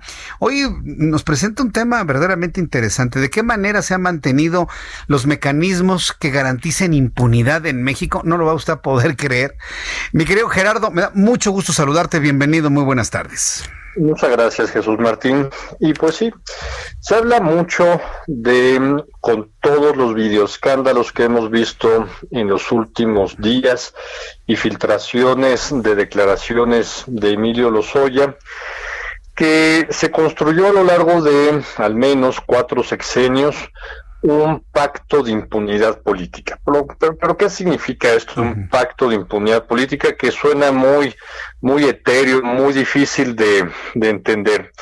Un colega eh, Alberto Asís Nasif, un gran académico, en 2018 definió el pacto de impunidad política en México como redes de intereses que reproducen la corrupción y protegen con impunidad a la clase política. En otras palabras, un presidente protegía al otro, al expresidente, para que no lo investigara, ¿no?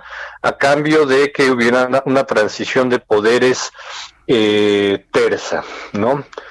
Los pactos de impunidad también existían entre gobiernos estatales y gobiernos municipales.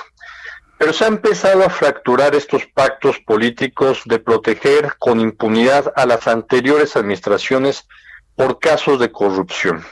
Los primeros que vimos fue cuando hubo transiciones o alternancias políticas en estados con altísimos niveles de corrupción. El caso de Veracruz, eh, el caso de Quintana Roo, el caso de Tamaulipas, el caso de Chihuahua, avanzaron investigaciones gracias a una alternancia de partidos políticos que dijeron no a la corrupción de anteriores gobernadores.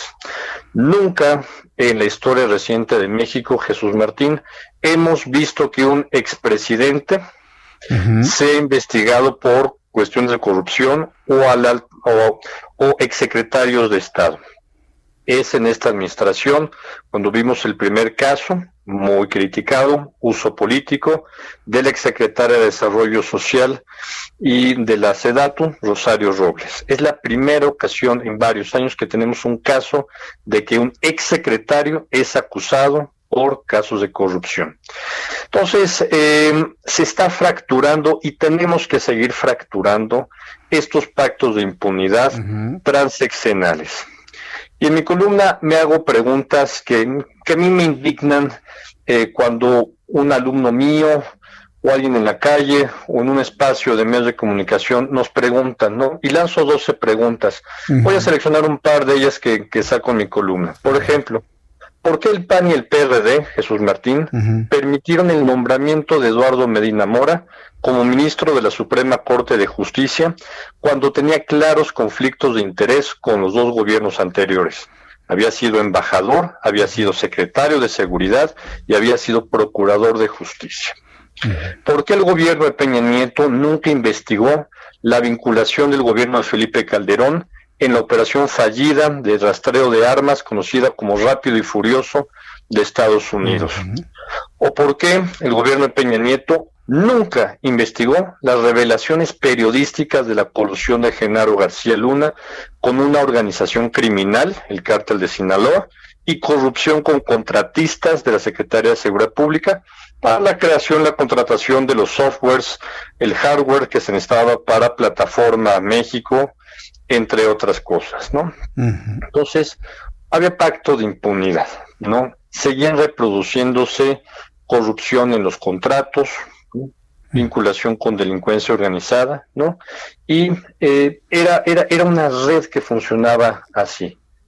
Y mi, mi, mi, preocupación, Jesús Martínez, es que no veo un interés real de este gobierno para verdaderamente desarticular esta red con dos datos muy sencillos.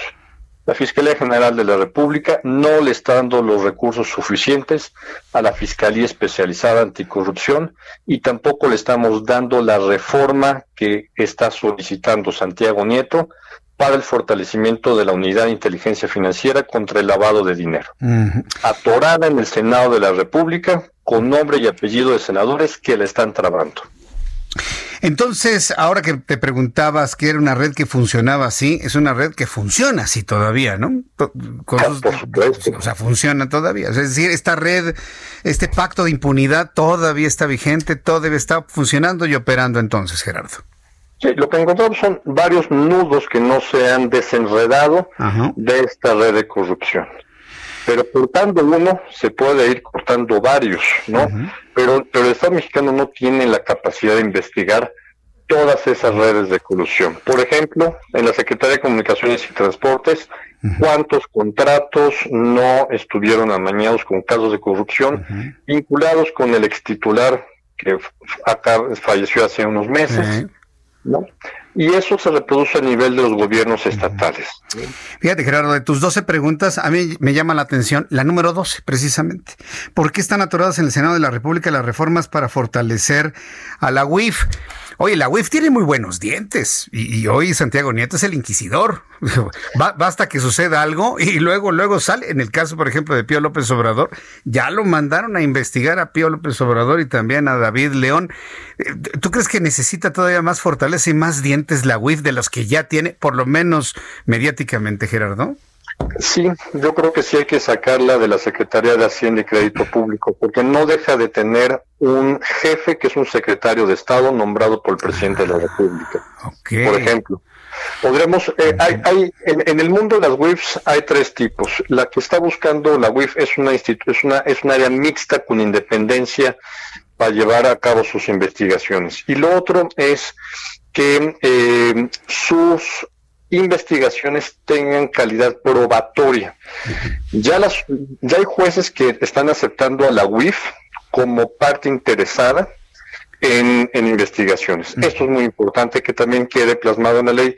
Y una última, vinculado con Eduardo Medina Mora, por ejemplo.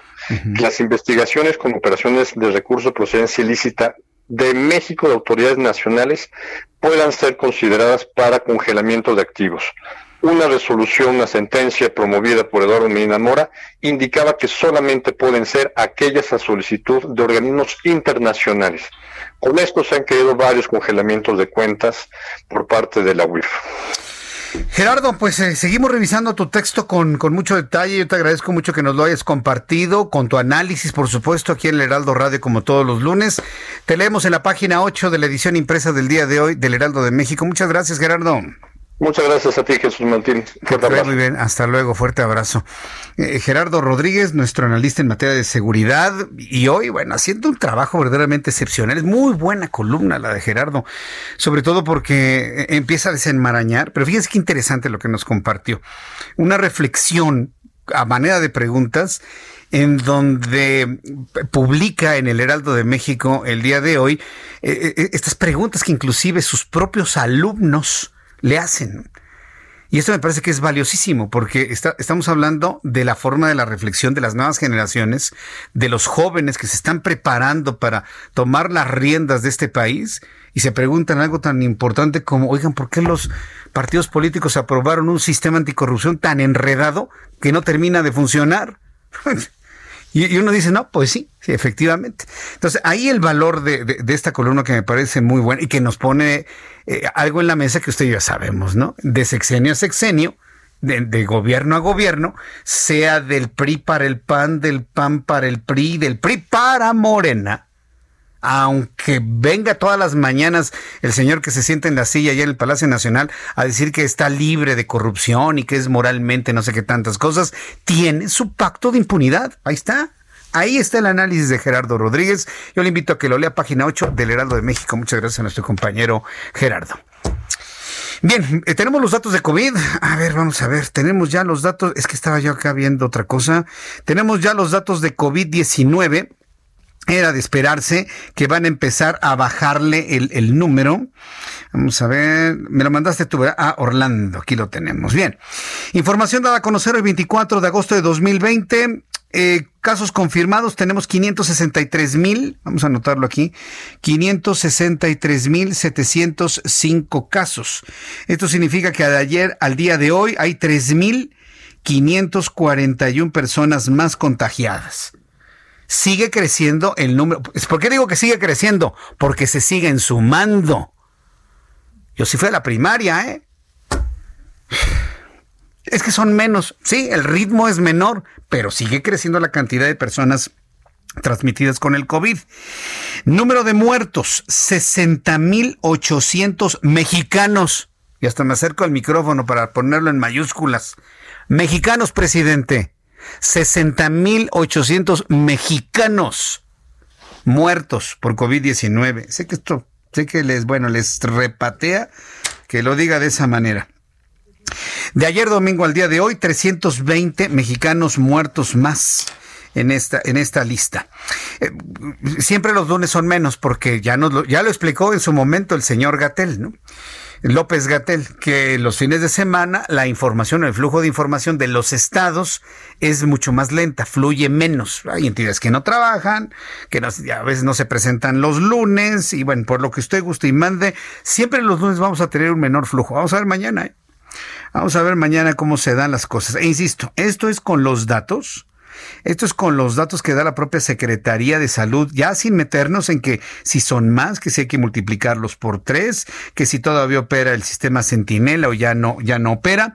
El índice de letalidad en este momento es de 10.78. Bajó un poquito el índice de letalidad, pero prácticamente sigue igual, en 11 personas que se mueren por cada 100 que se contagian. Esto es un dato verdaderamente escandaloso. Y la Secretaría, de, perdón, la Organización Mundial de la Salud sigue insistiéndole al gobierno de México, más pruebas, más pruebas. Mientras aquí dicen, pues pruebas para qué? Pues para identificar dónde están las personas enfermas y las resguarden, señores. ¿A poco de verdad no les da? ¿De verdad no les da para entender eso tan elemental? Bueno, pues entonces ahí está la recomendación de la Organización Mundial de la Salud. Le vuelvo a repetir los datos al día de hoy, lunes 24 de agosto. 563.705 mexicanos transmitidos con el COVID-19. Se sumaron en, los últimos, en las últimas horas 3.541 mexicanos más. ¿Cuántos muertos van? 60.800. Ya estamos más allá del escenario muy catastrófico. Hoy, hoy lo, lo, señala y lo condena el presidente. Oiga, señor López Obrador, fue lo que dijo su empleado, Hugo López Gatel. Él lo dijo, nosotros no, nosotros estamos retomando lo que él dijo el 4 de junio. 4 de junio. Si no sabía la fecha, échese un vistacito en la conferencia de este señor del 4 de junio para que vea. 320 mexicanos muertos más para sumar 60.800. Le invito para que me dé sus opiniones a través de mi cuenta de Twitter, arroba Jesús Martín MX, y seguimos usted y yo en contacto en esta retroalimentación en YouTube, en el canal Jesús Martín MX. Escuchas a Jesús Martín Mendoza con las noticias de la tarde por Heraldo Radio, una estación de Heraldo Media Group. Heraldo Radio, la HCL se comparte, se ve y ahora también se escucha.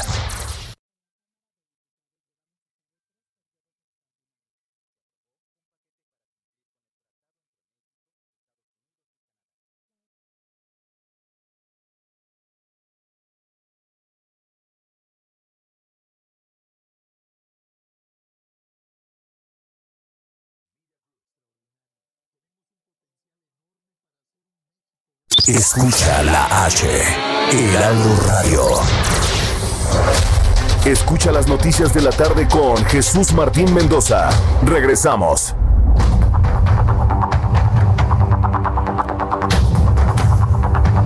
Son las 7.30, las 19 horas con 30 minutos, hora del centro de la República Mexicana.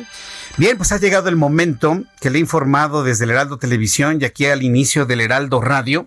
Súbale el volumen a su radio, por favor. Y, ya veo también que hay muchas personas que nos han sintonizado y ya nos escuchan y al, mismo tiempo nos escriben a través de YouTube en el canal Jesús Martín MX. Esta noticia con la que nos despertamos el día de hoy verdaderamente nos preocupó a muchos y que ha de alguna manera eh, soportado o sostiene pues algunas versiones no confirmadas de que si en el mundo están girando más virus además del SARS-CoV-2. No, podríamos confirmarlo. Ya sabe que aquí en el Heraldo Radio nuestra responsabilidad es presentar la información confirmada. Pero hoy me encuentro con el mensaje vía Twitter del doctor Alejandro Macías. Usted lo conoce, es un experto en influenza, en COVID, en COVID egresado de posgrado de la Universidad Nacional Autónoma de México. Bueno, uno de los hombres que más saben sobre este asunto. Y hoy eh, sube una información generada desde Hong Kong en donde se advierte que, bueno, pues un hombre de 33 años de edad se habría reinfectado con una cepa de COVID-19 que al analizarla resultó tener una información genética distinta dos virus genéticamente diferentes, dice Alejandro Manciencia en sus tweets. La Universidad de Hong Kong reporta que ha documentado el primer caso de reinfección de COVID-19, mismo paciente, dos cuadros diferentes, dos virus genéticamente diferentes. En la línea telefónica, súbale el volumen a su radio el doctor Alejandro Macías. Doctor Macías, gracias por tomar nuestra llamada. Muy buenas tardes. Hola Jesús Martín, gusto estar con tu auditorio. Buenas tardes. ¿Ante qué estamos, doctor? ¿Qué es lo que está informando estos científicos o la Universidad de Hong Kong con eh, descubrimiento que estamos comentando aquí en el Heraldo?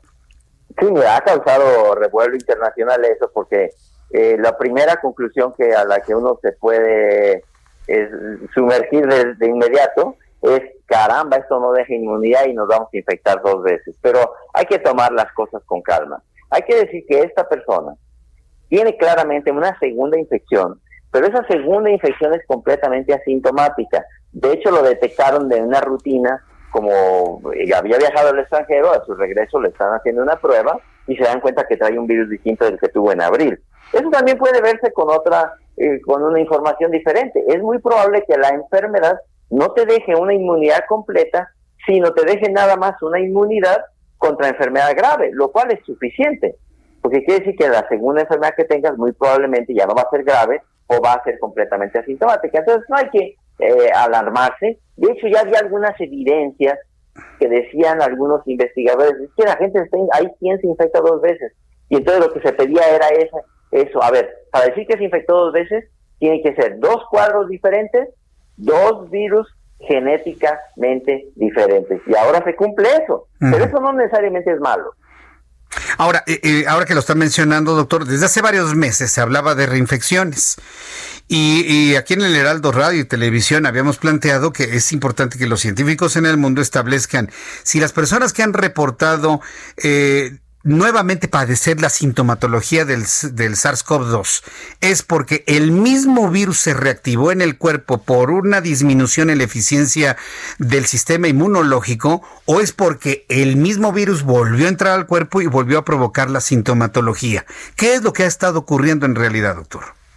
Sí, mira, todo, según la evidencia que tenemos, es el mismo virus. Mm. Te da el virus y si te dio muy leve o asintomático, porque muy probablemente te dio así porque usabas el cubrebocas, hay que decirlo, te dio un cuadro leve o asintomático, lo más probable es que no te deje secuelas. Ahora, si te dio un cuadro grave, que tuvo un daño pulmonar extenso, probablemente quedes con cicatrización, fibrosis en los pulmones, unos pulmones cicatrizados, fibróticos, que tienen dificultad para respirar. Eso es por un lado. Pero por otro, se ha descrito bien un cuadro de fatiga crónica, de debilidad crónica, de dolor muscular, de alteraciones de fatiga, de, dificultades de concentración, que no parecen ya ser un virus activo, sino una secuela o inclusive se ha postulado el desencadenamiento de un problema autoinmune, que tus propias defensas te empiezan a atacar. Todavía está difícil decir qué es lo que está pasando, lo que sí es claro es que algunas personas que tuvieron un cuadro serio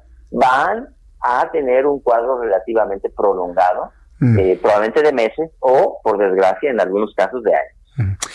Si esto se encontró en la Universidad de Hong Kong, este, este virus diferente en su genética al que ha estado circulando en el mundo, ¿esto significa que puede haber dos, tres, cuatro, cinco, seis diferentes, tomando en cuenta la región en donde se asienta, doctor? Sí, claro, de hecho el virus que está infectando en México no es el mismo que está infectando en Brasil, que en Nueva York. No quiere decir que sea un virus diferente, son distintas, digamos, cepas o claves del mismo virus, no es que sea un virus distinto o que vayamos a necesitar 10 vacunas distintas para 10 virus distintos, no es así. El que circula en la costa oriente es distinto del de la costa occidente, por ejemplo, en Estados Unidos. Y es que los virus van mutando paulatinamente, pero el virus sigue siendo el mismo. Aquí la única diferencia es decir, ah, es que no es el mismo virus, es quiere decir que son dos enfermedades diferentes. ¿Qué hacemos con las vacunas? ¿Vamos a tener 10, 20, 30 vacunas distintas o una sola podrá de alguna manera dar protección a todas las variantes del mismo virus, doctor? Mira, lo más es que vayamos a tener varias, sobre todo porque un solo fabricante no va a poder fabricar miles de millones de dosis. Básicamente por eso. Pero no tenemos que estar esperanzados ahorita en la vacuna. Si la vayamos a tener, qué bueno. Aquí y ahora, Jesús Martín, el cubrebocas. El cubrebocas hay una evidencia muy clara ya de que evita que te enfermes y de que si no puede evitar que te enfermes, sí va al menos a evitar que los cuadros sean graves. Por fortuna cada vez más gente usa el cubrebocas. Hay que aprender a usarlo mejor, porque mucha gente, tú vas a ver en el metro, mucha gente con la nariz destapada. Lo tienen la papada. Sí, lo traen de corbata o lo traen de compromiso para que los dejen entrar al metro. No, no, no. A veces la están jugando además en un vagón del metro con la nariz destapada o en el transporte público. El cubrebocas debe cubrirse desde el puente de la nariz hasta la barbilla.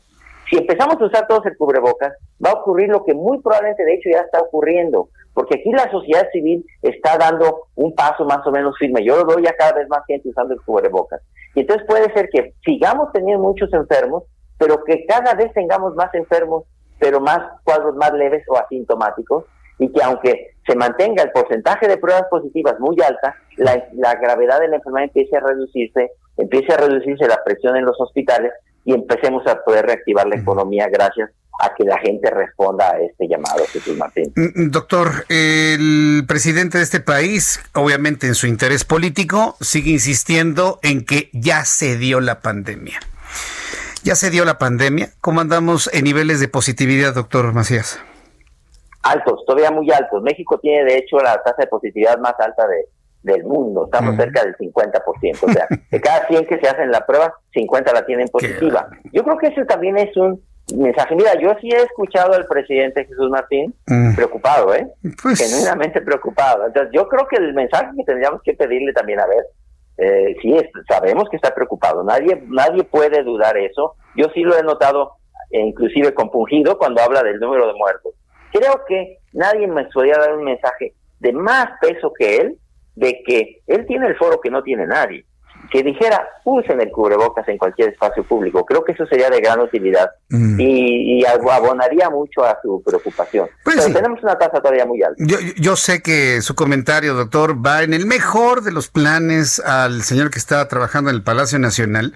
Pero en lugar de decir, pueblo de México, utilicen el cubrebocas, nos está diciendo, pueblo de México, compren un billetito de lotería para el avión. Se, da cuenta, doctor Macías, eh, en la, situación en la que estamos todos los habitantes de este país. Sí, a ver, eh, otra vez, yo creo que lo que tenemos es con qué construir una realidad mejor en el futuro para ya no tener tanta enfermedad y tanta pues muerte. Porque sí, una cosa sí podemos ponernos de acuerdo, Jesús Martín. 60 mil muertos, independientemente de que se considere político o no político, lo que sea, son demasiados. ¿Qué vamos a hacer para que vaya reduciéndose la presión y que podamos tener menos enfermedad, menos muerte, menos presión en los hospitales, sin buscar necesariamente politizar las cosas, qué sé yo, no, a ver, ¿qué podemos hacer? Pues sí, más pruebas, detección temprana, pero pruebas que, que informemos pronto. Una prueba que te informan a la semana, a las dos semanas, ya no te sirve para nada. Mm. Entonces, pruebas que informemos rápidamente, que busquemos a los casos, a los contactos, que tengamos a dónde mandar a gente a cuarentena, porque lo mandamos a su casa a enfermar a más gente. Entonces, que el ejército tuviera lugares para que la gente pasara la cuarentena, siete dillitas que pasaran allí, cosas como esas, cosas como por ejemplo una gran iniciativa de la iniciativa pública y privada, el hospital este transitorio que hubo, que hay de Banamex, en el centro Banamex, con todas las empresas que se juntaron, eso fue una muy buena iniciativa que ha reducido la presión sobre los hospitales. Podemos hacer esas cosas, Jesús Martín, sí se puede. Simple y sencillamente vamos a ponernos de acuerdo y podemos hacer eso y más. Pues de, verdad, doctor, yo, yo agradezco mucho esta visión propositiva, ¿no? De, de las cosas. Ojalá y se atiendan. Eh, pero vaya, vamos en la recomendación entonces de utilizar el cubrebocas eh, para disminuir esta pandemia. Regresando al asunto de la segunda cepa encontrada del COVID, entonces no nos preocupamos de más, no es una cepa más peligrosa, no es una cepa diez veces más potente como se ha escrito en algunos otros medios de comunicación, no es algo en lo cual debamos añadir más preocupación a la que ya tenemos, doctor. No, en absoluto. Ahorita vamos a tomar las cosas con calma, o sea, el, el, paciente es completamente asintomático, ¿verdad? No hay ninguna evidencia. Además, hay evidencia de que sería un caso muy raro, de que la gran mayoría de las personas quedan con inmunidad, al menos por un buen tiempo. Entonces, no, no, de que no cunde el pánico. Eh, hay que tomar las cosas con calma. Puede ser una información mala, pero también puede ser una buena información. Vamos a hacer siempre lo mismo. A ver, ¿qué es de lo que puedo hacer? no, no caer en pánico, eh, hacer las cosas con ecuanimidad. La gran mayoría de la gente no se nos va a enfermar gravemente. Vamos a dar una información que sea, como tú dices, propositiva. Vamos a usar el cubrebocas. ¿Verdad? Todavía el que no tenga urgencia de salir, todavía quédese en casa. Higiene de manos, sana distancia, uso de cubrebocas. El que tenga que salir, México, el 50% de la gente en México tiene que salir a trabajar porque no tiene para comer mañana más que lo que se gana hoy Jesús Martín. Bueno, pues no podemos criticar eso. Eso lo entendemos. A aceptar eso.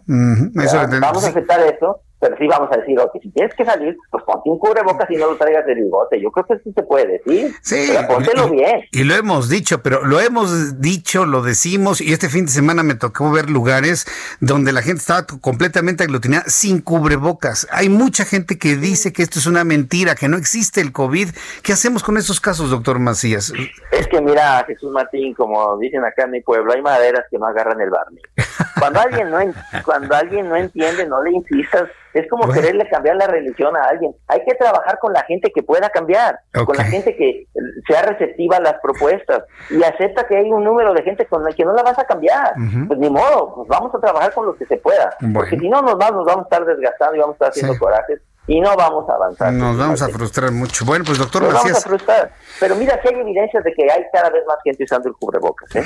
Eso sí, yo creo que aunque vayamos poco a poco, pero la información que tú das la información que dan los medios, de, úsenlo, úsenlo, sí ha permeado Jesús Martín, no ha sido en, no ha sido en huelga, ha funcionado y la gente cada vez más lo usa y yo creo que lo vamos a ver sobre una menor presión en los hospitales y sobre una mayor reactivación de la economía paulatinamente. Bien, pues eh, doctor Macías, yo le agradezco mucho estos minutos de comunicación con el auditorio del Heraldo. Yo veo a muchas personas que en nuestro chat están respirando aliviados después de haber escuchado que no debemos preocuparnos por esta segunda cepa encontrada y que, bueno, se comentó a nivel internacional. Eh, le agradezco mucho esto y del ser propositivos. Ya, si allá en la presidencia no, no lo hacen, pues entre nosotros vamos a seguir insistiendo en la sociedad en que se utilice el cubrebocas de manera correcta. Doctor Macías, lo invito en una oportunidad próxima. Muchísimas gracias, doctor. Que te vaya muy bien, Jesús Martín. Cuídate. Gracias, igualmente, doctor. Cuídese mucho. Hasta luego. Es el doctor Alejandro Macías experto en influenza, en COVID. Él estuvo encargado de todo el tema de influenza en el año 2009. Eh, ha hecho sus posgrados en la UNAM. Bueno, tiene un datos curriculares amplísimos, el doctor Alejandro Macías. Pero aparte es un gran comunicador, ¿Lo, escuchó usted? No hay lugar a dudas, utilicemos el COVID. Hay personas que me están diciendo, ¿por qué, ¿por qué el doctor defiende a López Obrador? No, no es que lo defienda, no lo está defendiendo, simple y sencillamente eh, está pues colocando la situación y lo que él ha hecho en su justa dimensión.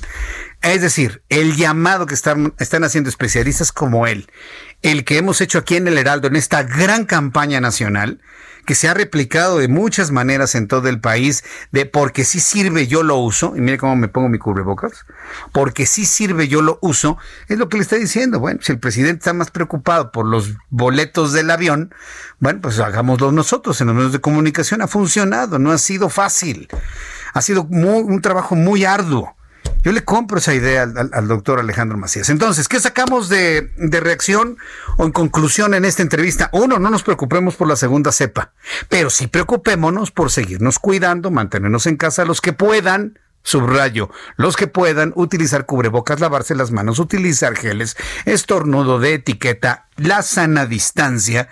Y con eso, mire, vamos a salir adelante. Tristemente, con los datos que tiene el doctor Alejandro Macías, México sigue en un nivel alto de positividad. Seguimos en el 50% a nivel nacional. Así que estas declaraciones que hace el presidente en fin de semana de que ya domamos la pandemia, deje de decir eso, presidente. Deje de decir eso porque no es verdad, no es cierto. Y si a mí me preguntan, a mí, a Jesús Martín, ¿a quién le crees más? ¿Al doctor Macías o a López Obrador?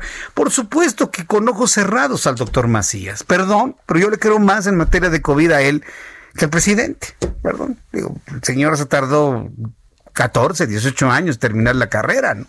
Entonces hay algunas cosas que no domina. Y eso tenemos que entenderlo y asumirlo. ¿A quién le voy a creer más? ¿A un infectólogo o a un político sobre si ya se domó la pandemia, pues al infectólogo, mil veces. Entonces, no, yo creo que por ese lado no hay que insistir. Hay que estar muy claros en que nos tenemos que seguir cuidando porque el mundo sigue con altos niveles de infección. Mire, simple y sencillamente. Francia tiene un nivel de recontagio tremendo. Francia regresó a la normalidad. Ciudades como París, como Lyon, las ve usted atiborradas de gente. Desde que eh, festejaron el Día de la Bastilla, empezaron ya los franceses a tener una vida prácticamente normal. Bueno, en un día, más de mil infectados. En un solo día, más de mil infectados. España sigue con niveles de 2.000, 3.000 infectados diarios. Y ellos ya tienen dos, tres, cuatro meses de ventaja que nosotros en México. Y aquí andamos de confiadotes. No nos confiemos. Si el mensaje no llega desde donde tiene que llegar porque el presidente está más preocupado porque le compren billetes de lotería para su avión que usar el cubrebocas, bueno, es problema de él. Usted y yo usemos cubrebocas. ¿Y sabe qué? Utilice esos 500 pesos para comprar cubrebocas, para comprar gel, jaboncito y para llevarla de comer a su familia. Lléveles unas, unas piececitas de pan, llévelos a comer a algún lado cuando se pueda, qué sé yo. Utilice esos 500 pesos en algo para su familia. Es un consejo, una recomendación que le doy como amigos que somos. No malgaste su dinero, no lo tire a la basura. Use esos 500 pesos para darle algo a su familia. ¿Sabe cuánta gente hay en la calle en este momento pidiendo dos pesos, tres pesos para comprar un taco? ¿Sabe cuánta gente? Y otros comprando un billete de, de nada por 500 pesos. No, no, no haga eso. No, no tire su dinero. De verdad, cuídelo. En la medida que usted lo cuide, le dé más valor al dinero, le llega más. Entonces no use su dinero de esta manera. Llévele algo siempre a su familia. Son las 7.48, las 7.48 horas. ¿Qué? ¿12 minutos para las 8? Y apenas estamos agarrando calor. En la línea telefónica, el maestro Alejandro Enríquez, director de la Facultad de Humanidades y Ciencias Sociales de la Universidad La Salle. Maestro Enríquez, me da mucho gusto saludarlo. Bienvenido. Muy buenas noches. Jesús Martín, muy buenas buena noches, el gusto es mío para servirle. Pues empezamos hoy con el ciclo escolar 2020-2021 y es algo completamente nuevo. Ya reflexionábamos con el público que esto necesariamente nos va a llevar a cambiar el modelo educativo, pero en la forma en la que se enseña no nada más en México, sino en el mundo entero. ¿Usted qué espera que tengamos como aprendizaje, padres de familia, maestros, escuelas, eh, alumnos, por supuesto, con esta nueva forma de dar clases a través de la televisión, la radio y a través de Internet, maestro Enríquez. Sí, muchas gracias. Eh, bueno, yo considero primero que es una excelente oportunidad la pandemia pues para hacer una reflexión y un análisis de nuestro modelo educativo. El sistema educativo mexicano es un sistema educativo muy complejo. Eso es lo primero que hay que decir. Eh, nuestro sistema educativo son 36 millones de estudiantes de todos los niveles, desde educación básica hasta los que están un doctorado. Y justamente me parece que este sistema educativo, siendo tan grande como es, también es muy complejo y también es muy desigual. O sea, la misma, esta misma desigualdad que vemos en el social se refleja también en el sistema educativo. La desigualdad estaría en las posibilidades, ¿no? De, los, niños de tener acceso a, la información ahora a través de la televisión, de la radio, a través de Internet o de las calidades, porque hoy ya algunos analistas nos han hablado de la diferencia en las calidades del contenido en televisión que el que una escuela particular puede estar dando a través de clases en línea. ¿Usted qué piensa de ello, eh, maestro Enrique? Sí, sí, sí, me parece que las desigualdades, entre otras cosas, se dan justo en las herramientas de las que van a disponer unos niños y jóvenes y otros. Eh, un chico de una ciudad, cualquiera que sea, pues tiene acceso a Internet, eh, tiene uno o dos dispositivos al alcance de la mano y tiene una televisión de 40 pulgadas. Y los niños de las zonas más vulnerables, ya de las propias ciudades o del campo, no tienen acceso a ello. Además, evidentemente, del, del tú lo mencionabas bien, del propio apoyo de los padres de familia. Justo en las zonas más vulnerables, los niños tienen padres que tienen menos años de educación que los niños que viven en las zonas rurales, donde tal vez sus familias, el papá es licenciado, o la mamá, o ambos en algunos casos. Pero hay comunidades marginadas donde nadie de la familia ha llegado nunca a pisar la universidad. Justo en este acceso, digamos, a estas posibilidades es donde también puede establecerse la diferencia. Bien, eh, maestro, la Secretaría de Educación Pública, eh, precisamente hablando de estos cambios y esta nueva forma de hacer las cosas, incluyeron una asignatura vida saludable. Eh, ¿Qué es lo que deberíamos esperar con una nueva asignatura como esta con base en los objetivos que ha planteado la propia Secretaría de Educación Pública? Muy bien, me parece que la asignatura de vida saludable es una primera estrategia que rendirá frutos si se acompaña de otro conjunto importante de estrategias.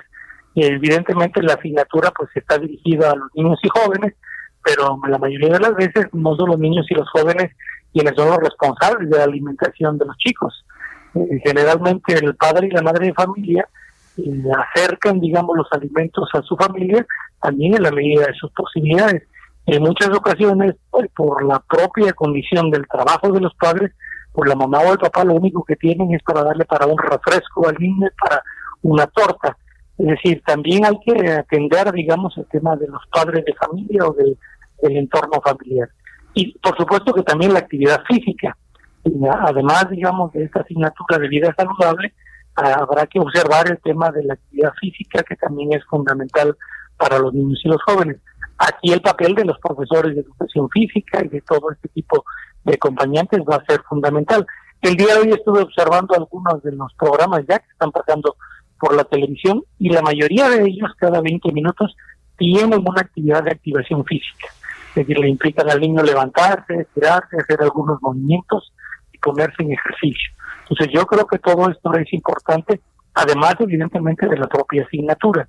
Bien, pues maestro Alejandro Enríquez, no nos queda más que ir viendo cómo va fluyendo y madurando el ciclo escolar. Yo le deseo a todos los alumnos en el sistema educativo en el cual usted pertenece que les vaya muy bien, que, que aprovechen lo más posible en la medida de lo posible. No podemos esperar el 100% de las clases presenciales, pero sí lo más posible con el esfuerzo de escuelas, maestros, alumnos y padres de familia. Yo creo que lo vamos a lograr. De verdad, muchísimas gracias por su participación el día de hoy, maestro Jesús. Un verdadero gusto. Gracias, igualmente. Es un placer tenerlo aquí. Gracias. Es el maestro Alejandro Enríquez, director de la Facultad de Humanidades y Ciencias Sociales. Saludísimos a la gran Universidad La Salle, hoy presente la Universidad La Salle. Como usted lo nota, tenemos contacto con todas las universidades, por supuesto nuestra máxima casa de estudios, la Universidad Nacional Autónoma de México, tenemos voceros del Instituto Politécnico Nacional, hemos platicado con analistas de la Universidad Anáhuac, de la Universidad Iberoamericana, de la Universidad La Salle, en fin, de la Universidad Autónoma Metropolitana, también hemos tenido analistas, en fin, todas las voces de las universidades están aquí en el Heraldo Radio. Y lo digo de verdad con mucho orgullo porque de esta manera buscamos en tener la mayor cantidad de información de todos los pensamientos aquí en el Heraldo Radio. Bueno, pues prácticamente ya nos vamos. Antes de despedirnos, eh, le repito los números de COVID rápidamente. 563.705 personas transmitidas, 60.800 fallecidos, índice de letalidad 10.78. Otra recomendación muy importante, tenga mucha paciencia en las clases en línea y las clases por televisión, padres de familia. Estamos en el momento más complicado de la adaptación, así que aprovechelo. Otro consejo, bueno, yo no soy nadie para dar consejos, pero algo que le quiero compartir, no gaste 500 pesos en tonterías, por favor. No gaste ese dinero, esos 500 pesos no los gaste en eso. Gástelo en sus hijos, llevarles algo de comida, huevo, carne, algo de pan, algún útil escolar, plumas, lápices, colores, utilícelo en eso.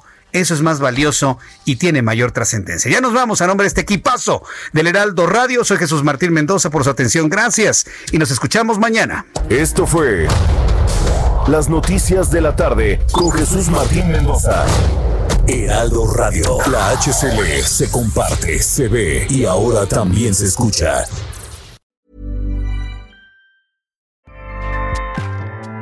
ACAST powers the world's best podcasts. Here's a show that we recommend. The Real Housewives is a guilty pleasure for most, but if you're looking to not feel guilty about that pleasure, tune in to Everything Iconic with me, Danny Pellegrino, where I break down all the messy moments and behind the scenes antics of Bravo's popular franchise. And on Everything Iconic, I also interview celebrity guests like Kelly Ripa, Kiki Palmer, Drew Barrymore, Cameron Diaz, and more about their guilty pleasures, their past work, and so much more. So if you're pop culture obsessed and find yourself watching way too much reality TV like me, tune in to Everything Iconic with Danny Pellegrino wherever you listen to podcasts. ACAST helps creators launch, grow, and monetize their podcasts everywhere. ACAST.com.